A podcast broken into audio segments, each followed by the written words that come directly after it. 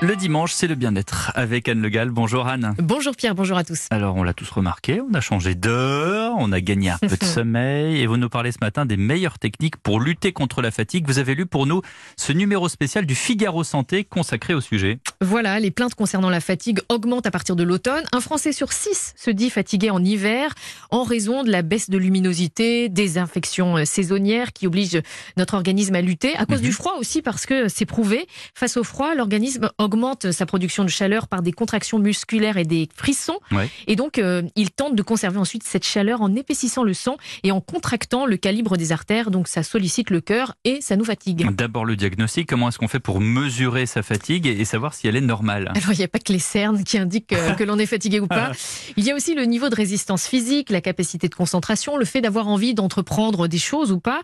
Et donc, il existe des échelles d'évaluation très précises utilisées par les médecins. Est-ce que je me sens actif? Est-ce que je me sens stressé? Est-ce que je fais beaucoup d'activités dans la journée?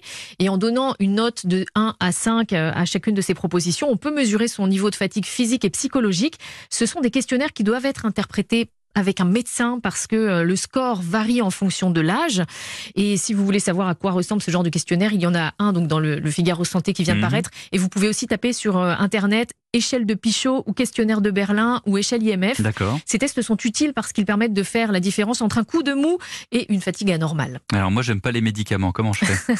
Alors vous avez des solutions. Alors déjà, si une fatigue persiste, il faut mieux consulter quand même parce que ça peut cacher une carence, une infection, des effets secondaires d'un médicament ou un début de dépression par exemple. Mais vous avez raison, il est possible d'agir contre la fatigue avec une bonne hygiène de vie. Euh, par exemple, boire 1 à 2 litres d'eau par jour, c'est important. Mhm. Euh, dormir au minimum 7h, 7h30, continuer à consommer des fruits et légumes euh, même en hiver, un jus de citron ou une orange, ça suffit le matin pour euh, combler les besoins en vitamine C.